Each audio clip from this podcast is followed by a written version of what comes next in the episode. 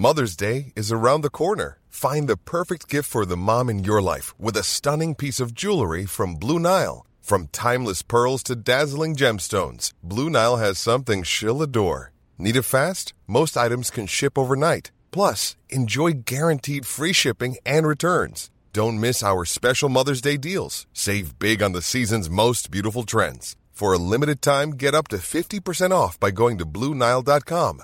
That's BlueNile.com.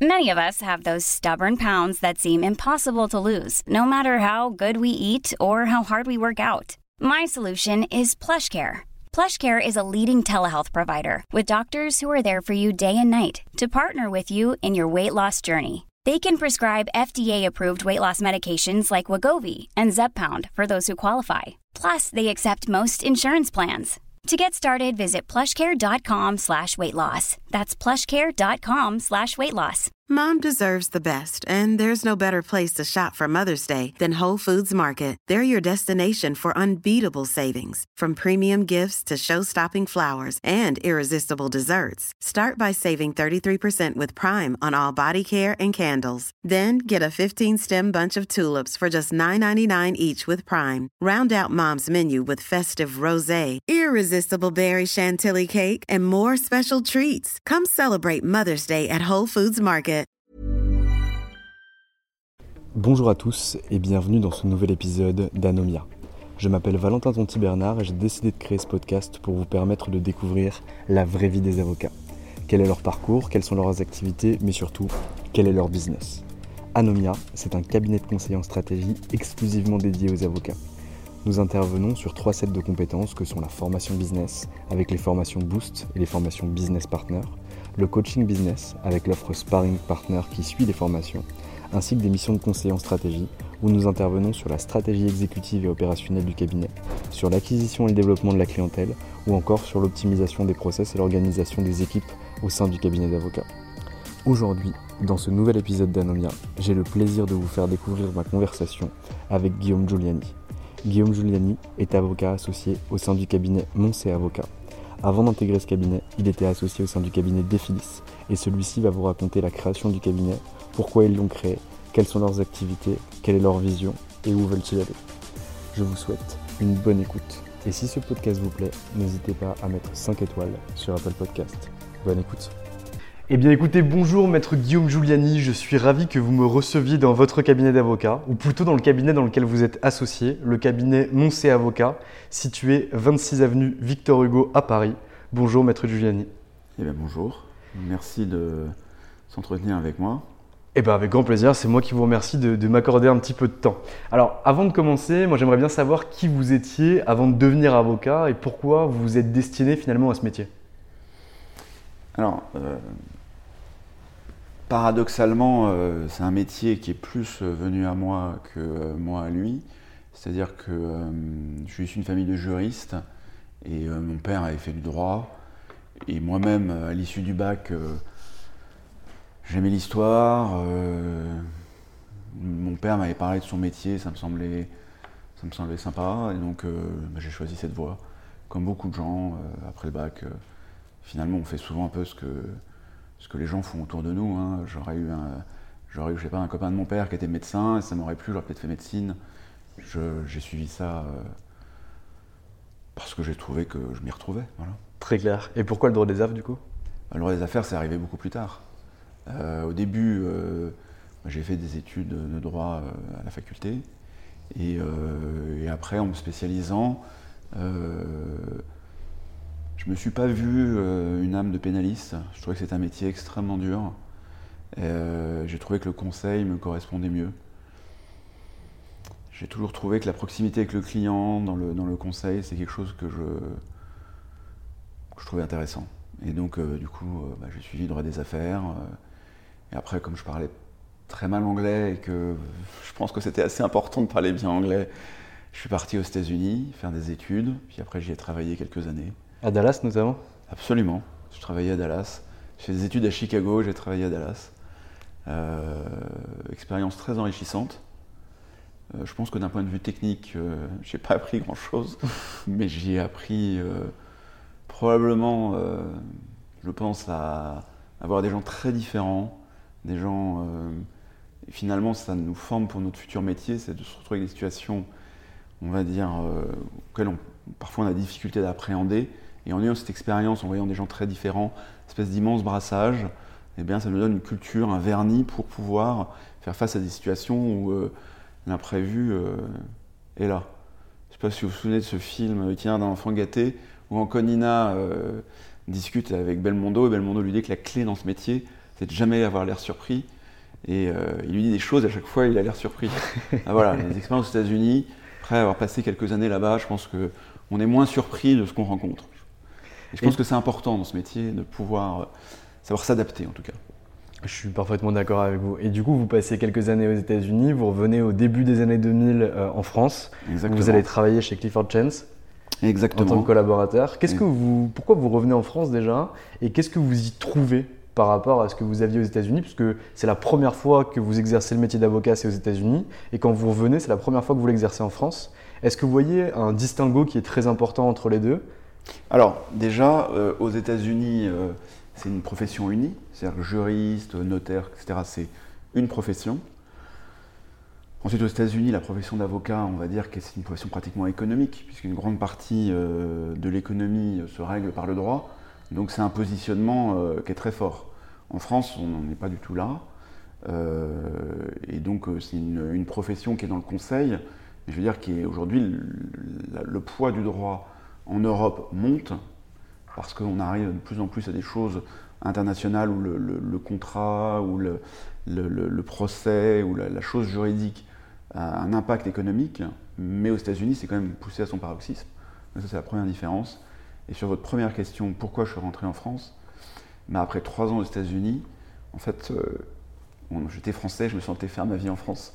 En fait, c'est purement personnel, il n'y a pas de, vue. Euh, économique ou de plan de carrière ou quoi que ce soit. C'est, je me disais, je vais pas faire ma vie euh, aux États-Unis, donc je suis rentré. Le mal du pays. non, en fait, les États-Unis, c'est un pays que j'adore, mais j'en partage.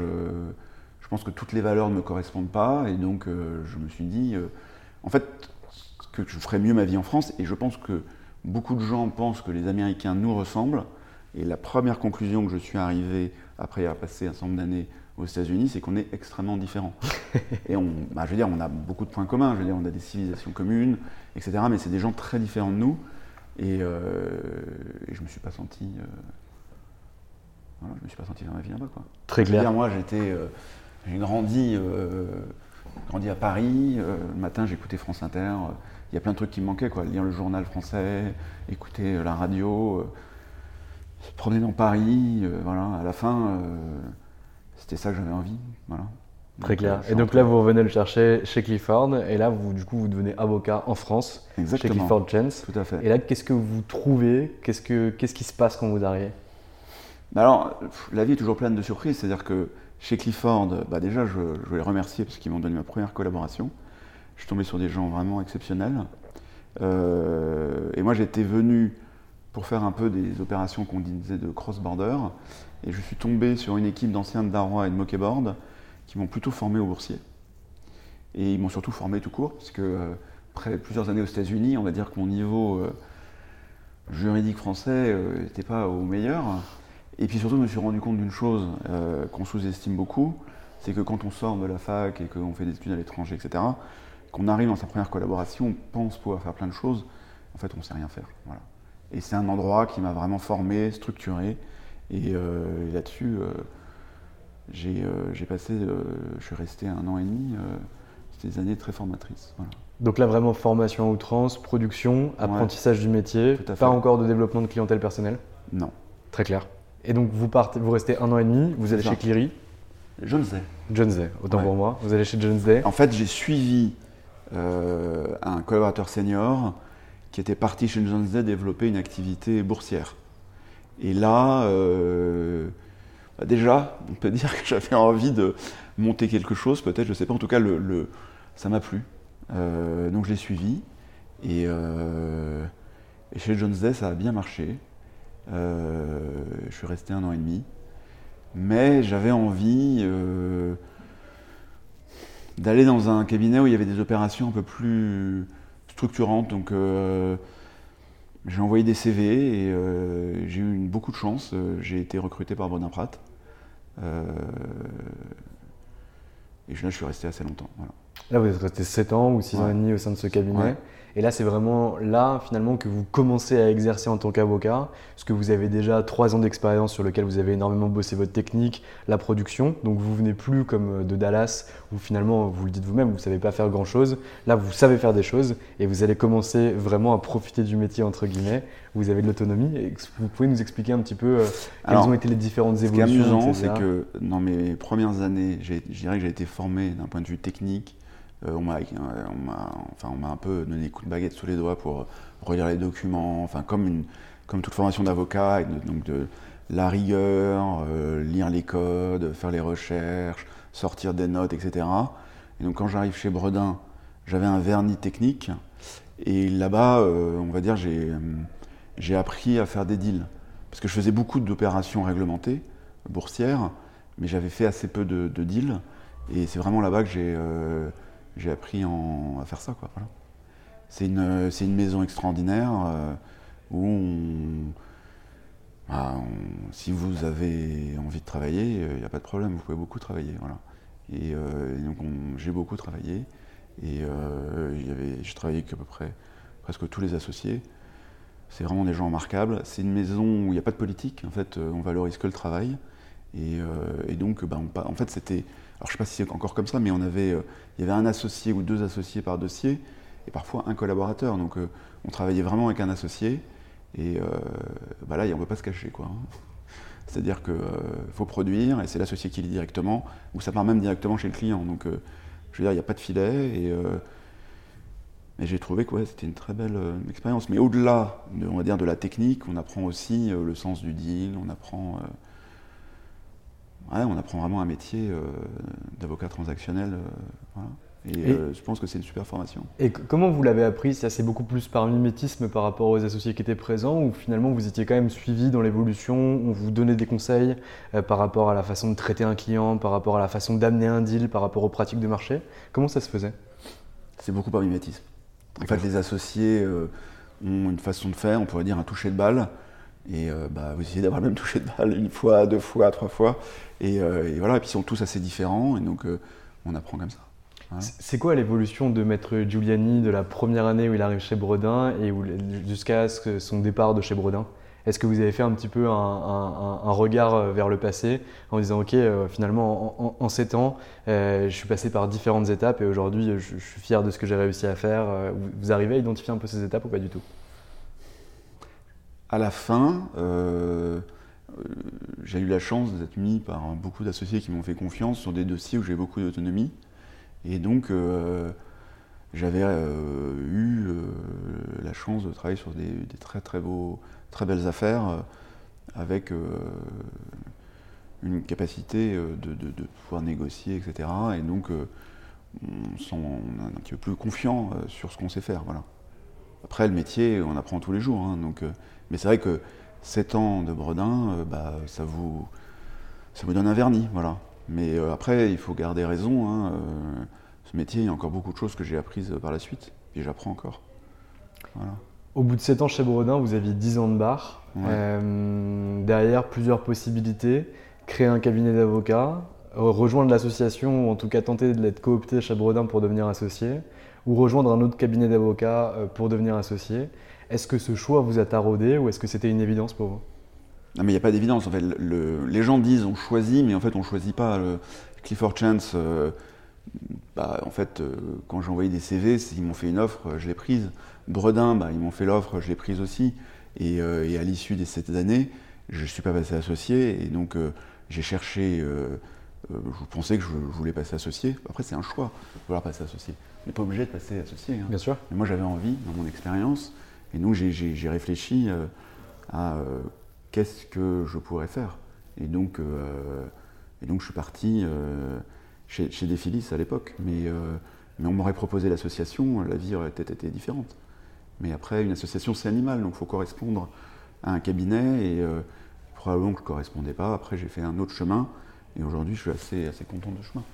Mais je ne suis pas sûr qu'on ait toujours le choix. En fait, on a une, une, envie. Et après, on voit comment la vie, quelle option elle propose par rapport à cette envie. Mais bon, après, il y a des gens qui ont le choix, mais je ne suis pas sûr d'avoir eu le choix toute ma vie. Voilà. Je pense que j'ai eu des envies d'aller des endroits, mmh. il y a eu des opportunités que j'ai saisies, mais j'avais pas six opportunités. J'ai eu une opportunité, deux opportunités, et voilà. Mais dans ma le carrière, scope de votre ambition, dans le scope de votre ambition, parce qu'en fait vous aviez des, choix qui étaient infinis quand vous revenez en France, euh, vous pouvez très bien aller travailler chez, Maître euh, Dupont à, côté de chez vous, Alors, oui. ou travailler dans des grands cabinets d'affaires. D'accord, mais mmh. ok, donc j'avais envie de travailler dans un grand cabinet anglo-saxon, et donc j'ai eu un cabinet qui m'a fait confiance. Ensuite, à un moment, j'ai voulu travailler dans un grand cabinet d'affaires français, et j'ai eu un cabinet qui m'a fait confiance. Et après, j'ai voulu passer associé, et il y a une maison qui m'a fait confiance. Mmh enfin même une personne qui m'a fait confiance, avec qui je suis encore associé aujourd'hui. Mais euh, et c'est comme ça en fait. Vous avez des envies et après vous voyez qu'est-ce qu'on vous propose. Mais on n'a pas souvent. La vie n'est pas faite de 50 opportunités, ou alors c'est un peu curieux. voilà. Très clair. En tout cas, moi, j'ai pas eu cette chance. Voilà.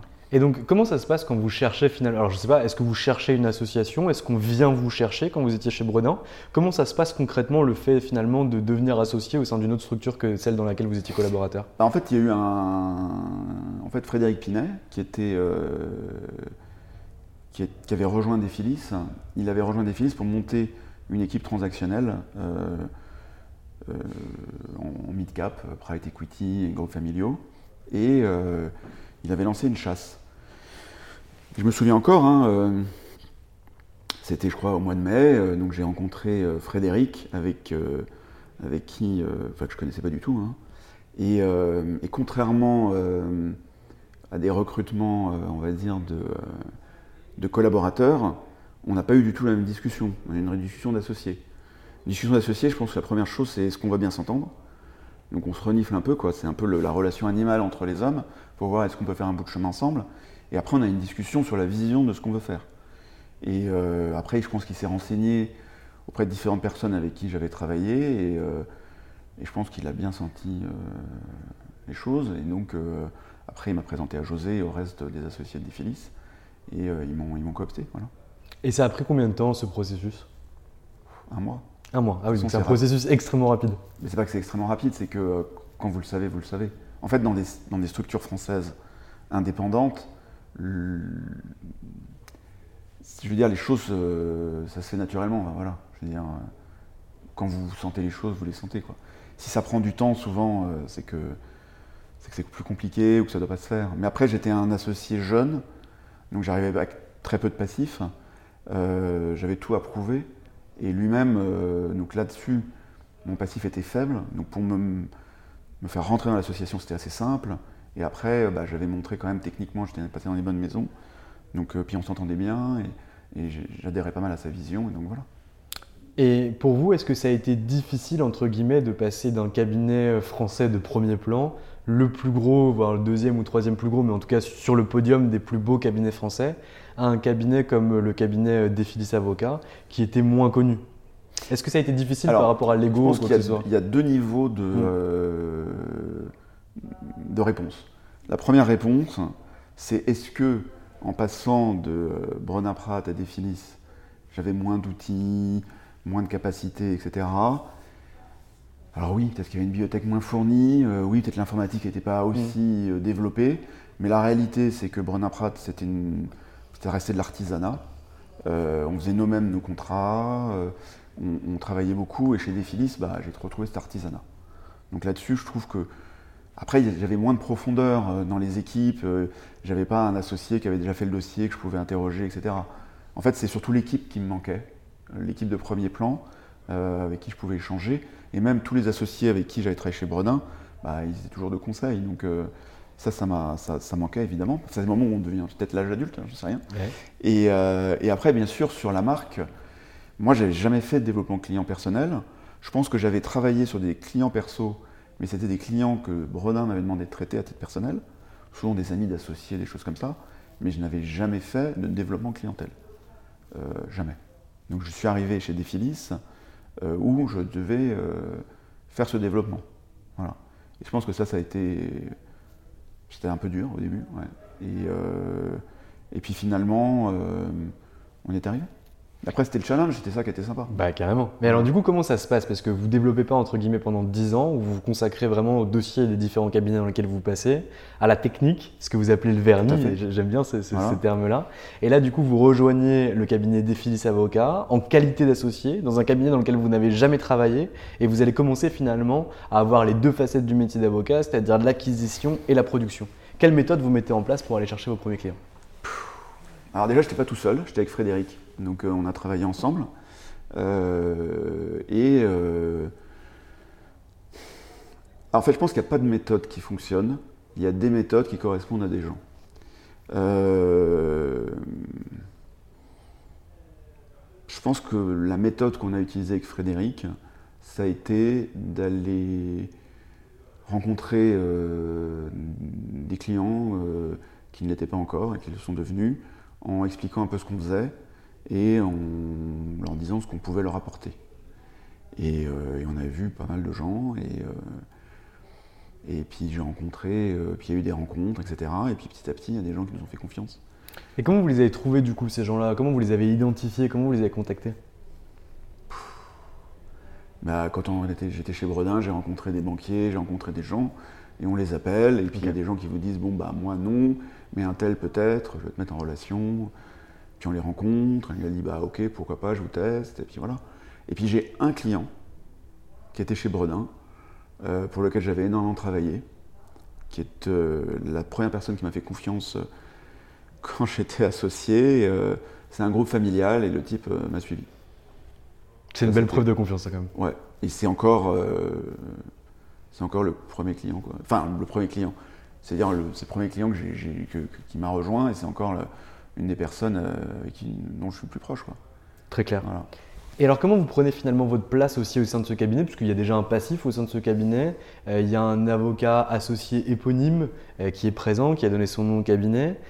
Comment on fait finalement pour s'installer et prendre sa place d'associé et finalement mettre son toucher de balle au sein du cabinet? Alors, déjà, ce qu'on a fait, je pense, c'est que donc, le cabinet avait une, euh, était connu pour tout ce qui était patrimonial, avait une grosse clientèle euh, de groupes familiaux, et nous, on a pris un axe de développement qui a été euh, beaucoup sur le private equity, d'abord pour des managers, puis pour des fonds.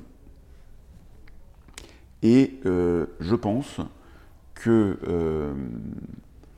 ce qu'on a fait, c'est qu'on a monté une équipe. Et je pense que c'est ça notre réussite à la fin de la journée. Si je peux donner un conseil, c'est de monter une équipe soudée. Et c'est ce qu'on a fait. C'est qu'au fur et à mesure, on a agrégé des, euh, des talents, des gens qui nous correspondaient. Et petit à petit, cette équipe s'est constituée. Et euh, la réponse a été de plus en plus euh,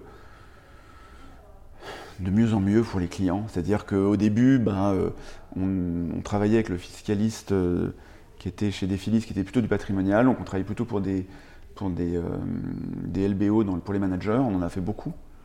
Là aussi, il y a des gens qui nous ont fait confiance. Puis après, on a commencé à travailler pour plusieurs fonds, des fonds français, etc. Et euh, donc il y a David Malamène qui nous a rejoints, qui a apporté le financement. Donc déjà que le financement, ça nous a permis d'aller voir une gamme de clients euh, un petit peu plus, on va dire, un peu plus élevé, enfin un peu plus sophistiqués, qui avaient besoin de financement structuré, etc. Et après, il y a Frédéric Boss qui nous a rejoints avec la fiscalité transactionnelle. Et là, on est arrivé avec un, un package pour les fonds qui était, qui était complet, quoi. Et comment ça, ça m'intéresse beaucoup parce que vous dites et c'est c'est un bon conseil, c'est de, de structurer une équipe et d'avoir une équipe qui est soudée pour avancer dans le même sens. Comment finalement vous avez pensé cette équipe? Est-ce que ça fait un, un peu au fil de l'eau en fonction de vos besoins et de votre évolution? Ou est-ce que vous l'aviez pensé avec Frédéric Pinet dès le départ? Non, avec Frédéric, on avait pensé qu'il fallait qu'on structure une équipe, Euh, mais qui était, c'était à la fois des collaborateurs, c'était des associés, etc., pour répondre à une demande qu'on avait identifiée sur le marché, en mid-cap et pour les groupes familiaux, en private equity, euh, pour, euh, pour donner une pratique assez haut de gamme, hum, tout en allant sur des dossiers, on va dire, de, taille moyenne. Aujourd'hui, les dossiers qu'on traite, euh, on va dire, euh, on a une, toute une gamme de dossiers, on va dire, un peu SMIG, qui va autour des 50, 100 millions. Après, on emmène maintenant nos clients sur des dossiers parfois qui vont jusqu'à 300, 400 millions. Et puis après, on a aussi une gamme de clients, donc ça c'est plutôt nos clients fidèles, où parfois on fait des dossiers plutôt à un milliard. pour des groupes familiaux ou des managers. Voilà. Donc un peu de large cap quand même quand ça monte Alors le large cap oui, mais Mm. beaucoup pour, euh, je dis, les, quand on conseille des familles ou quand on conseille euh, des équipes de managers ou de fondateurs. Puis après, il y a des dossiers qu'on a suivis, qu'on grossit. Cet hiver, on a fait un dossier qui, qui touchait, euh, qui taquinait le milliard et euh, c'est des gens qu'on a connus qui étaient plus, plus petits. Voilà. Donc euh, voilà, à chaque fois, ce, ce- ce lien en fait qu'on a créé entre associés de la continuité, on essaie de l'avoir avec nos clients. Voilà. Très clair. Et vous restez combien de temps chez Defilis 7 ans 7 ans. Et les évolutions du coup au sein de ces 7 années en tant qu'associé, ça se passe comment? Bah, ça a été, ça a été super, hein, parce que euh, j'ai envie de dire, euh, mes années avant Défilis, c'était euh, des années où j'ai appris mon métier, de, on va dire technique, et chez Défilis, j'ai appris à être associé. quoi. C'est des gens qui m'ont donné ma chance. Ça, ça m'intéresse. Ça veut dire quoi apprendre à être associé? Comme disait José, on se couche comme on fait son lit. C'est-à-dire qu'à la fin de la journée, on n'a que ce qu'on mérite. Donc, si vous travaillez dur, que vous avez un, un travail sur la clientèle, euh, que euh, vous avez un travail d'équipe, mais à la fin, euh, vous arrivez à un résultat. Voilà. Et, euh, et donc, on ne le doit qu'à qu'à soi ou on le doit qu'à l'équipe. Et ça, c'est une expérience de la vie que je trouve intéressante. On arrive à valoriser euh, le travail des gens qui sont autour de nous. Quand on n'a pas de marque, donc c'est que nos petits bras euh, et c'est nous. Et donc on va aller. et après, c'est surprenant parce qu'on peut aller voir des clients très sophistiqués, des gens qu'on qu'on- pensait qu'ils ne répondraient pas positivement à nos demandes et qui, nous, font, qui nous font confiance puis qui travaillent sur le long terme avec vous. quoi. Donc euh, je pense pourquoi? Parce que euh, on, avait- on venait tous de grandes maisons. Euh, David et Frédéric venaient de chez Velgotschall, moi de chez Bredin, Frédéric de chez Ashurst. Et donc on savait travailler à un niveau de qualité important. Après nous, on voulait travailler en équipe avec cette capacité de- de- de pouvoir se passer le ballon pour un client euh, importante. Donc ça, le client, il apprécie beaucoup. On essaye que, euh, bon bien sûr, il y a un associé référent, mais euh, tout ne passe pas par un associé. Quand on travaille sur un dossier, par exemple, pour des groupes familiaux, c'est souvent Frédéric qui va prendre le lead. Quand un aspect financement fort, ça va être, David. Fiscalité, évidemment, c'est Frédéric. Mais moi, je ne vais pas aller regarder ce qu'ils font. En général, on se fait complètement confiance. Et ça, c'est déjà ce que j'avais vu chez Bredin. Voir maintenant, on se met à plusieurs associés sur des dossiers en corporate pour avoir une, puissance de feu. Et cette capacité à, entre guillemets, euh, travailler vite, travailler bien, il faut se connaître, il faut se faire confiance sur les capacités techniques. Moi, j'avais été épaté chez Bredin, quand il fallait donner un coup d'accélérateur, il y avait des associés qui venaient en renfort, et tout le monde avançait dans le même sens. Et nous, c'est ce qu'on essaie de faire. Il y a 15 jours, on a dû accélérer sur un dossier, avec Marie-Victoire, qui est passée associée là, chez Moncey, et ben, on a travaillé euh, comme des fous, euh, et on a tout sorti d'un coup. Et cette capacité, ben, il faut se connaître, il faut vraiment un sens de l'équipe. Voilà.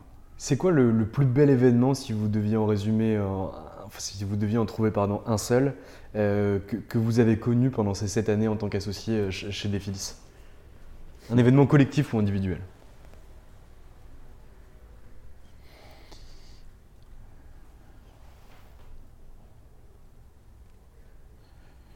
Moi, ça sera un événement collectif. Je pense que euh, c'est euh, c'est quand avec Frédéric, euh, je pense dans, l'année dernière, on s'était dit euh, qu'on avait réussi en fait à monter une équipe transactionnelle qui commençait à vraiment sortir du lot. Voilà.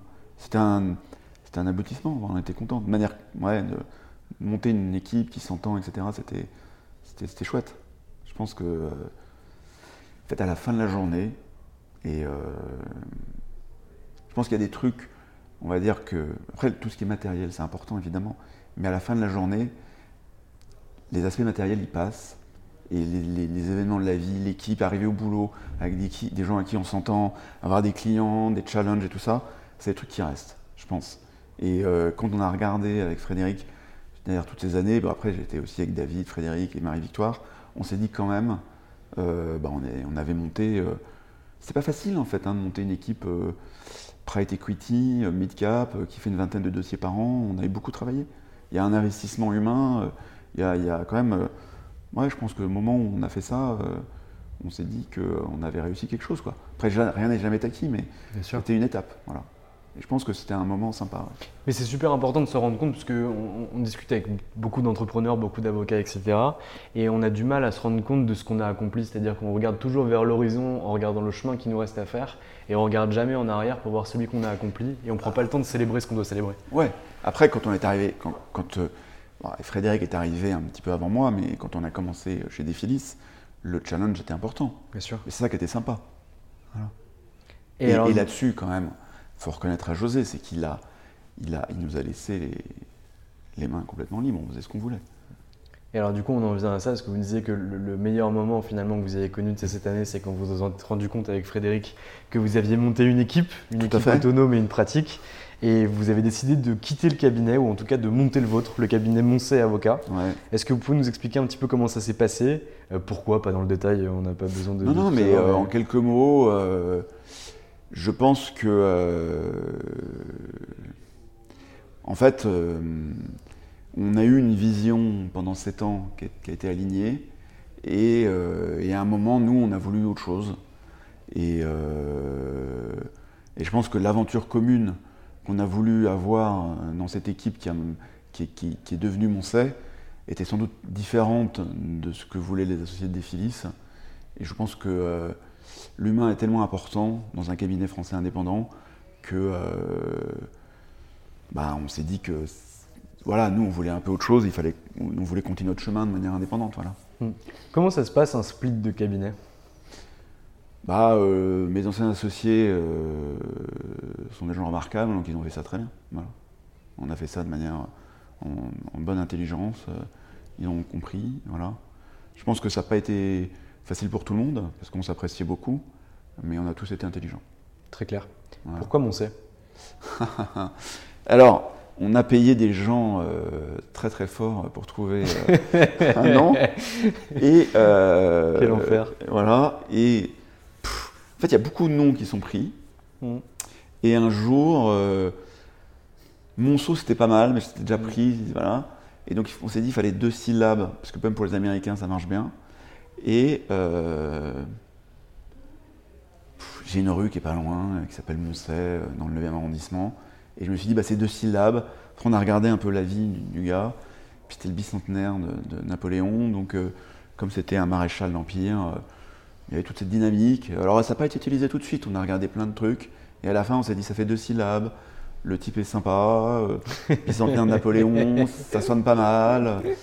Mais je pense que la question, c'est pas pourquoi le nom Moncey, et pourquoi pas euh, Pinet, Giuliani, Malamed, euh, Jams, Bosque, euh, ou Bosque, Malamed, Jams, enfin voilà. Et en fait, on n'a pas voulu créer un cabinet de, avec des name partners, on a voulu créer un cabinet un peu comme une firme hmm. qui pourrait continuer au-delà de, de ses fondateurs. Voilà. Est-ce que vous pensez qu'un cabinet dont le nom est par exemple, je sais pas, par hasard, Défilis, ça ne peut pas durer au-delà des fondateurs? C'est compliqué? Alors je pense que ça peut durer. Mm. C'est un bon exemple. Tout à fait, absolument. Mais je pense que c'était une, on va dire, c'est une histoire. Et je pense que nous aujourd'hui, euh, on s'est dit, alors je ne sais pas si on a raison, si on a tort, qu'en prenant un nom, on va dire, d'usage, euh, on pourrait attirer des talents qui ne prendraient pas ombrage du fait que leur nom n'est pas sur la porte et euh, que euh, et que du coup on pourrait tous un peu être égaux quoi voilà. Et qu'on n'a pas un système où euh, il y a une star on n'a pas un système où on a voulu maintenir cette idée d'équipe et donc une équipe ben faut lui trouver un nom il ne faut pas que ce soit le nom d'un des associés ou de plusieurs associés voilà. plutôt travailler la marque du cabinet qui est une marque collective plutôt que la marque individuelle de chaque associé ça me paraît très bien. je ne sais pas si c'était un coup de génie, mais en tout cas, c'est ce qu'on s'est dit. Non, mais en tout cas, le, raisonnement est cohérent et le principal, c'est qu'ils soient en adéquation avec l'ensemble des associés. À partir du moment où tout le monde est d'accord, c'est que, que ça roule. Et alors, l'objectif et la vision de ce cabinet, c'est laquelle? Est-ce que vous nous expliquez que vous étiez euh, à, un moment donné avec euh, les associés de Défilis en dichotomie de vision? Aujourd'hui, vous êtes réunis avec la même vision. Et c'est quoi cette vision du cabinet Moncey? Alors, bah déjà, euh, c'est qu'on veut qu'il y ait cette euh, homogénéité dans l'équipe et donc on puisse sur le long terme euh, conserver cet ADN. Ça c'est fondamental. Donc ça veut dire quoi? Ça veut dire qu'on va vouloir recruter des talents nous, on est plutôt parti, à part euh, des matières qu'on ne traite pas en interne, pour faire une croissance organique, c'est-à-dire qu'on va associer des gens qui sont collaborateurs aujourd'hui, et je pense que le fait que Marie-Victoire soit passée associée, c'est un signe fort, et on veut que tous nos collaborateurs y croient et qu'ils veulent tous venir associer. Et c'était cette force qu'il y avait aussi chez Bredin, et je pense que David qui a été chez Gilles, il l'avait aussi senti. Donc ça c'est fondamental, donc on veut attirer les talents non pas nécessairement avec l'argent, bien que euh, on paye bien évidemment au marché, mais aussi avec cette idée qui peut faire partie de cet ADN et de cette équipe, et donc que les gens viennent pour devenir associés. Donc déjà c'est ça, donc on veut grandir de manière euh, organique. Ensuite on veut peut-être rajouter quelques matières qu'on ne pourra pas euh, développer de manière organique, mais garder cette idée de faire un travail de qualité, et surtout nous, je pense, en tout cas, ce qui nous caractérise, c'est notre très forte proximité avec nos clients, et on travaille beaucoup avec des gens qui sont des décideurs. C'est-à-dire qu'on travaille avec des fonds, mais quand on parle avec le fonds, c'est souvent la personne euh, qui, est décideur dans le fond, ou par exemple, dans des groupes familiaux, c'est souvent les actionnaires, etc. Donc ça, on aime beaucoup euh, avoir cette échange fluide. Voilà.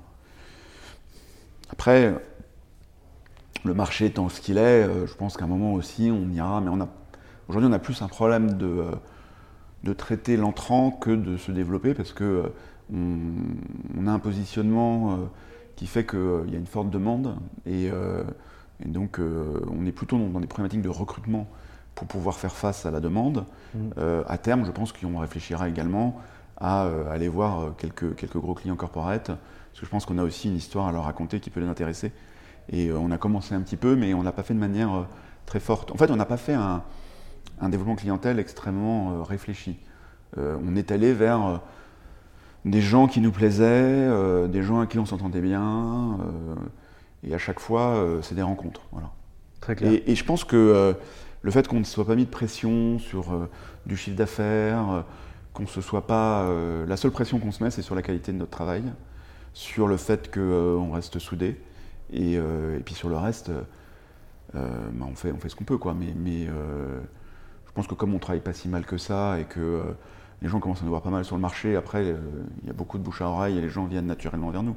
Mais on n'a pas un plan euh, quinquennal, etc. Mm. On sait que euh, notre métier a des évolutions et donc il faudra qu'on y fasse face. On sait que structurellement on grandira parce qu'on va associer des gens en interne parmi nos collaborateurs et que du coup de facto on grandira. On sait tout ça, mais d'un autre côté on ne se dit pas il faut qu'on aille à tel endroit. Euh. Encore une fois, et c'est peut-être un peu euh, comme je disais au début, on voit à peu près où on veut aller, donc on se dit bah voilà, on veut travailler, faire un travail de qualité, on veut travailler sur des dossiers avec qui, euh, avec des gens qu'on aime bien, avoir des confrères en face avec qui on s'entend bien, donc on voit à peu près quel type de dossier on veut avoir, et donc on fait nos efforts pour aller là-bas, mais on n'a pas un plan structuré pour y aller. Euh, c'est comme euh, à un moment, quand je reprends le euh, début de ma carrière, je me disais, bah, j'ai envie de travailler dans un cabinet anglo-saxon. Puis il y en a un qui m'a ouvert la porte, voilà. Et après, je voulais travailler dans un cabinet de premier plan français. Il y en a un qui m'a ouvert la porte également. Mais je me suis pas dit, je me suis dit voilà à peu près où j'ai envie d'aller, mais j'avais pas un plan à, à, 10 ans, quoi, voilà. Donc, puis quand j'ai voulu passer associé, je me suis dit bah voilà, il faudrait que je monte un fonds de commerce avec des gens avec qui je m'entends bien, euh, mais j'ai envie de rester quand même dans un, dans un, type de dossier un peu complexe. Et donc après, ça nous y a amené. Euh, voilà, mais c'est plus une. On se lève le matin, qu'est-ce qu'on a envie de faire, euh, voilà. Et, et, donc il y a un certain type de dossier qu'on a envie de faire, il y a un certain type de clients avec qui on a envie de travailler, et voilà quoi. Très clair. Le matin, vous vous réveillez, vous avez envie d'aller au boulot. Donc, et, et, franchement, la carrière d'avocat, c'est quand même un métier qui est très dur. C'est un métier, on travaille énormément, on est dédié à ses clients, il y a des gens, pour ça, en fait, ils en ont marre à un moment. Donc je pense que c'est important, sur ce long terme, de, bah, d'être dans un endroit où bah, on, est en adéquation avec ce qu'on veut faire. Je suis complètement convaincu par ça. Donc aujourd'hui, finalement, problème, si, problème entre gros guillemets bien sûr, euh, de traitement de l'entrant, euh, ah, recherche. On n'a pas de problème, on a fait des recrutements évidemment. Ah ok, vous avez fait des recrutements. oui, on a fait des recrutements, mais c'est en tout cas notre challenge. Quand on a créé mon ça a été de recruter. Hmm. On a recruté, là donc il y a des, collaborateurs qui vont nous rejoindre, euh, mais c'était plutôt, on va pas dire un problème, mais c'était hmm. notre préoccupation. Donc maintenant, la, problématique qui va potentiellement se présenter, c'est avec une problématique d'intégration, d'acculturation à la dynamique euh, du cabinet déjà en place. Oui, mais après, c'est des collaborateurs qu'on a recrutés. Donc les collaborateurs sont des gens qui sont quand même encore malléables. Donc les gens qui vont rentrer, euh, dont là, les gens dont je parle qui vont nous rejoindre, c'est mm. des collaborateurs. Donc c'est des gens qui viennent de maisons qu'on a eues en face. Donc on voit très bien après la culture. Et, euh, et voilà. Et nous, ce qui est fondamental pour nous, c'est que c'est des gens euh, qui ont un niveau de qualité de ces maisons, parce qu'on est très intransigeant là-dessus. On veut que ce soit des gens qui soient sympas, qui viennent ici avec le sourire, puis on veut des gens qui, qui, veuillent nous remplacer à terme. Quoi. Nous, ce qu'on veut, c'est que les, jeunes d'aujourd'hui, je ne suis pas encore très vieux, mais que les jeunes d'aujourd'hui soient, les, soient, soient les associés de demain. Voilà. Très clair. qui est sympa. Moi aujourd'hui, si vous m'aviez recruté euh, en, tant que collaborateur, que j'arrive chez mon C avocat, vous me disiez tout à l'heure quelque chose qui, qui, me paraît totalement alléchant, en tout cas si j'étais collaborateur, euh, c'est le fait de dire en fait voilà, nous on recrute en interne euh, et on recrute les associés de demain en interne, en tout cas de façon majoritaire pour les pratiques qu'on a en interne. Est-ce que le premier jour de ma collaboration, est-ce que j'ai un plan d'association qui est mis en place en me disant ok, Valentin, aujourd'hui tu en es là, ce que tu vas faire au début c'est du vernissage, tu vas apprendre la technique, tu vas apprendre ton métier. Et dans quelques années, ton job, ça va être de manager et également d'apporter des dossiers au cabinet, ou en tout cas de traiter de la clientèle perso pour inventer son filet. Et dans un second temps, là, tu devras aller chercher de la clientèle qui sera plus haut de gamme pour pouvoir à terme l'apporter au cabinet. Et peut-être qu'à ce moment-là, tu auras la chance de devenir associé. Est-ce que j'ai un plan d'association qui est, déjà proposé C'est pas comme ça. D'accord. En fait, on travaille avec les gens et euh, au bout d'un certain temps, mm. euh, on dit aux gens bah, est-ce que tu veux passer associé Ok, donc il n'y a pas de partner track entre guillemets? Non. D'accord. Bah, et même, on ne demande même pas aux gens d'avoir des clients. Les clients, ça vient naturellement. Je veux dire, c'est les clients du cabinet. Ce pas les clients euh, des uns ou des autres. Et après, il y, a des, y, a des, y a des associés qui deviennent le référent de certains clients. Mais on n'a pas de notion. Euh, on n'a pas de notion de, client de l'associé. D'ailleurs, une différence aussi entre Defilis et Moncey, c'est que nous, on est passé dans un système euh, que je crois est le système chez Gide ou chez Bredin, qui est un système où on a des points, chaque, point donne un pourcentage euh, des profits, et donc en fait, euh, pas une, et ça, ça, prend en compte l'âge, ça prend en compte un certain nombre de critères, qui sont aussi beaucoup des critères qualitatifs, et c'est pas le chiffre d'affaires qui est l'élément essentiel. Et donc aujourd'hui, on a une répartition de points, et, et les gens qui, bah, je vois, moi aujourd'hui, si j'ai trop de travail, j'ai intérêt à ce que mes associés viennent m'aider. Parce que de toute façon, je ne serais pas à payer plus. Hein, donc, euh, voilà. Et c'est cette espèce de, création de groupe qui fait que euh, moi, demain, euh, si j'ai trop de travail et que j'y arrive plus, et que j'ai un de mes collaborateurs en qui je crois beaucoup, ben, j'ai intérêt à l'associer. Parce que de toute façon, ce sera créateur de valeur. Il y a quelque chose qui m'intéresse et que j'ai du mal à saisir, et peut-être que vous allez pouvoir me donner la réponse, c'est que vous dites que les clients sont des clients du cabinet. Euh, ça veut dire qu'un client, il appelle direct, enfin un nouveau client lorsqu'il arrive, il appelle directement le cabinet, il passe pas par l'intermédiaire des associés? Non, il y a des associés référents évidemment. Il y a des associés, il y a des clients qui vont appeler, euh, qui vont appeler David, qui vont appeler. Frédéric, etc. Mais, mais ce qui est intéressant, c'est que nos clients nous appellent souvent en fonction du sujet qu'ils veulent traiter. Très clair. Et donc, par exemple, il y a des clients qui ont pu rentrer par David euh, ou par Marie-Victoire et qui vont m'appeler parce qu'il y a un sujet que je traite mieux, ou qui vont appeler Frédéric Bosque parce qu'il y a un sujet fiscal, mais ils ne vont pas m'appeler moi pour parler à Frédéric Bosque. Et ça, c'est important. C'est qu'ils ont identifié que ce qui était important chez nous, c'était euh, la réponse technique. Il n'y avait pas d'histoire où euh, il n'y avait pas d'individualité qui doit, entre guillemets, nécessairement parler d'abord au client. Voilà. Et ça, c'est pour ça que je dis que c'est les clients du cabinet.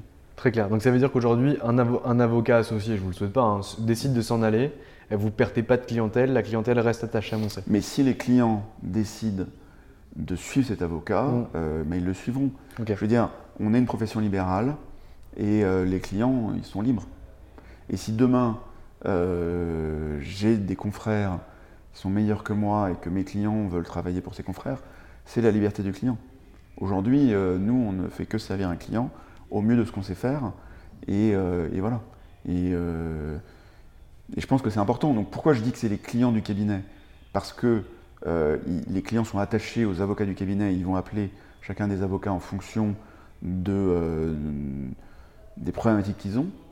mais après, si un avocat quitte le cabinet et que des clients le travaillent avec eux, c'est leur liberté. Très clair. Évidemment, nous, on essaiera de recruter quelqu'un pour le remplacer, etc., et de pouvoir proposer un service équivalent, mais et puis on sera très embêté de cette perte. Mais les, clients sont libres. Hein. Il n'y a pas de clause de non-concurrence chez les avocats. Très clair. Et aujourd'hui, en termes de gestion de cabinet, euh, vous fonctionnez comment?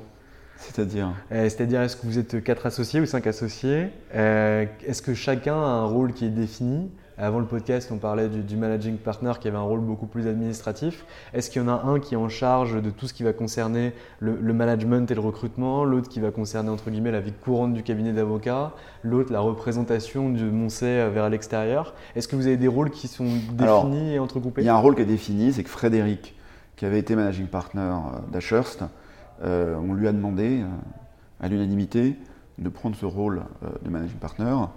Euh, parce qu'on a vraiment besoin de quelqu'un qui avait cette expérience. Après, évidemment, euh, il ne fait pas tout, et chacun d'entre nous se saisit des sujets où on est un peu, euh, on a un peu de connaissances, voilà. Donc, on aide Frédéric sur différents sujets en fonction de, ce qu'on sait faire. Ou Frédéric nous demande de lui donner un coup de main, voilà. Très clair. Ça se fait naturellement, mais il n'y a pas de, on est assez peu structuré. Ok. Voilà. Et est-ce que vous avez mis en place, alors je ne sais pas si vous le faisiez chez Defilis, en tout cas je le sais que vous le faisiez dans d'autres cabinets dans lesquels vous êtes passé, est-ce que vous avez mis en place des, timesheets, euh, des, suivis de taux de rentabilité, des choses comme ça ou pas du tout? Alors, on a, hmm, les avocats rentrent leurs heures, hmm. après on n'a pas de rentabilité ou quoi que ce soit. Nous, nous, nous facturons plutôt au temps passé, parfois au forfait. Après il y a des clients qui veulent des forfaits, etc. Mais on a un rapport avec notre client où on définit ensemble comment ça va se passer, et ensuite euh, notre mode de facturation s'adapte à notre client. Voilà. Donc euh, beaucoup de clients veulent du temps passé, mm. d'autres des forfaits, etc. Donc euh, là, là-dessus, c'est, quelque chose qu'on discute au début. Ok, et en termes de gestion derrière en interne, je sais pas, entre associés, vous n'avez pas de discussion par rapport au taux de renta de chaque client en disant en fait voilà, on s'est rendu compte que sur les secteurs d'activité, je sais pas, du, private equity, notamment sur le secteur de l'automobile, j'en sais rien, euh, on se rend compte qu'on a un taux de rentabilité qui est à 20% sur la moyenne des dossiers, alors que sur le secteur d'activité, euh, je sais pas, de l'intelligence artificielle, on est à 40% de taux de renta. Euh, qu'est-ce qui se passe sur l'auto? Pourquoi ça se passe comme ça? Pourquoi on prend encore des clients en auto alors qu'on gagne le double sur des, clients en AI Ouais, mais on ne raisonne pas comme ça en fait. Comme c'est des clients qu'on connaît depuis souvent très longtemps, on, est sur une histoire longue. Donc on les accompagne et, et parfois il y a des affaires qui ne se font pas chacun prend sa paume, euh, il y a des affaires qui se font, euh, c'est, et puis il y a des clients qui payent euh, même quand les affaires ne se font pas, il y a des clients qu'on accompagne sur des choses qui sont plus du suivi, on est plus dans une relation long terme. En fait, on n'a pas cette approche qui est un peu économique de secteur, etc. Nous, on a des gens qui nous ont fait confiance et, qu'on accompagne. C'est vraiment le, Ouais, c'est un peu comme ça qu'on aime exercer notre métier on n'a pas. Euh, je vais pas virer mes clients demain, quoi. Ça, c'est pas possible. Non, c'est pas ce que je dis, mais nous, par exemple, on, enfin, on, fonctionne de la même façon, même si on n'a pas autant d'expérience que vous, etc.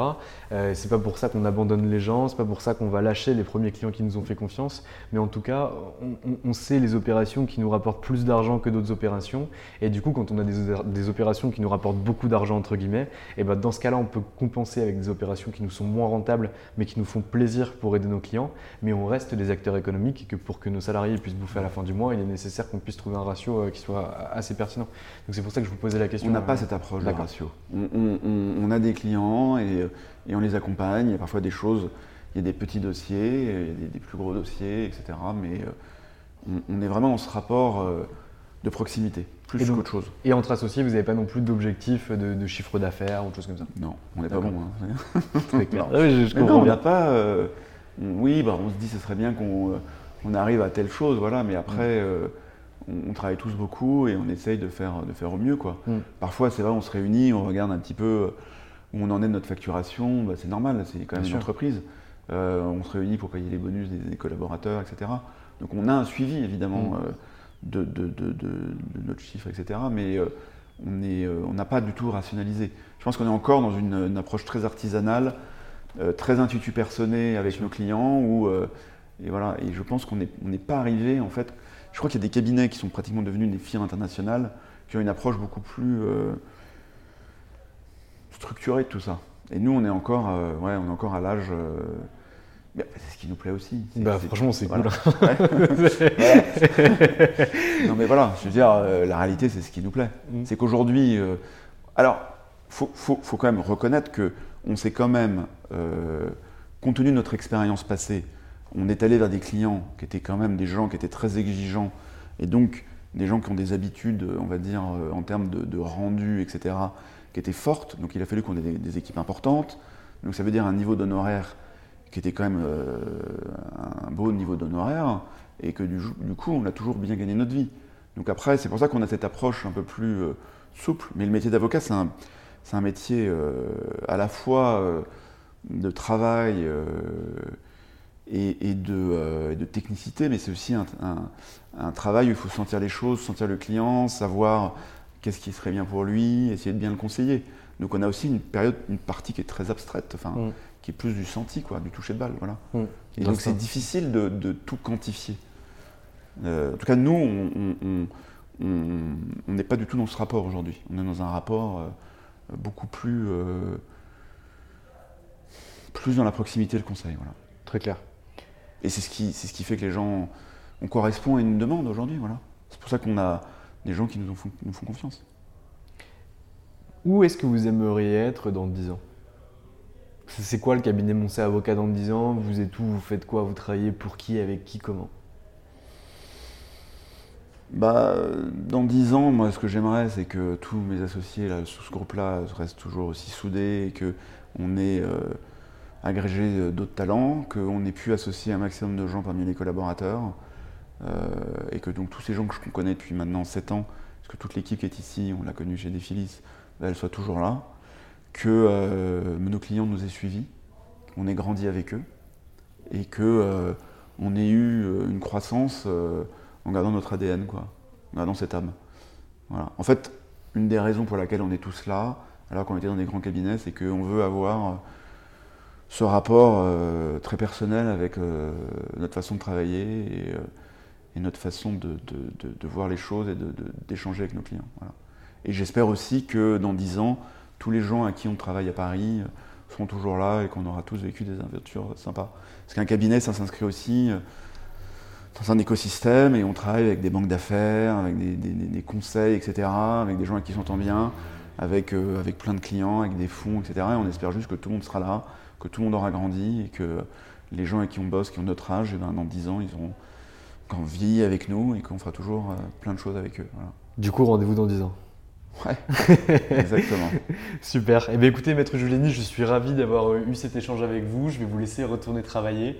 Et en tout cas, bah, je vous souhaite euh, tout le bonheur euh, du monde, que vous puissiez avancer, atteindre vos objectifs et que l'équipe continue à grandir, bien s'entendre et bien travailler ensemble. Ah, merci beaucoup. Au revoir. Et voilà, c'est fini pour aujourd'hui. J'espère que cet épisode vous a plu.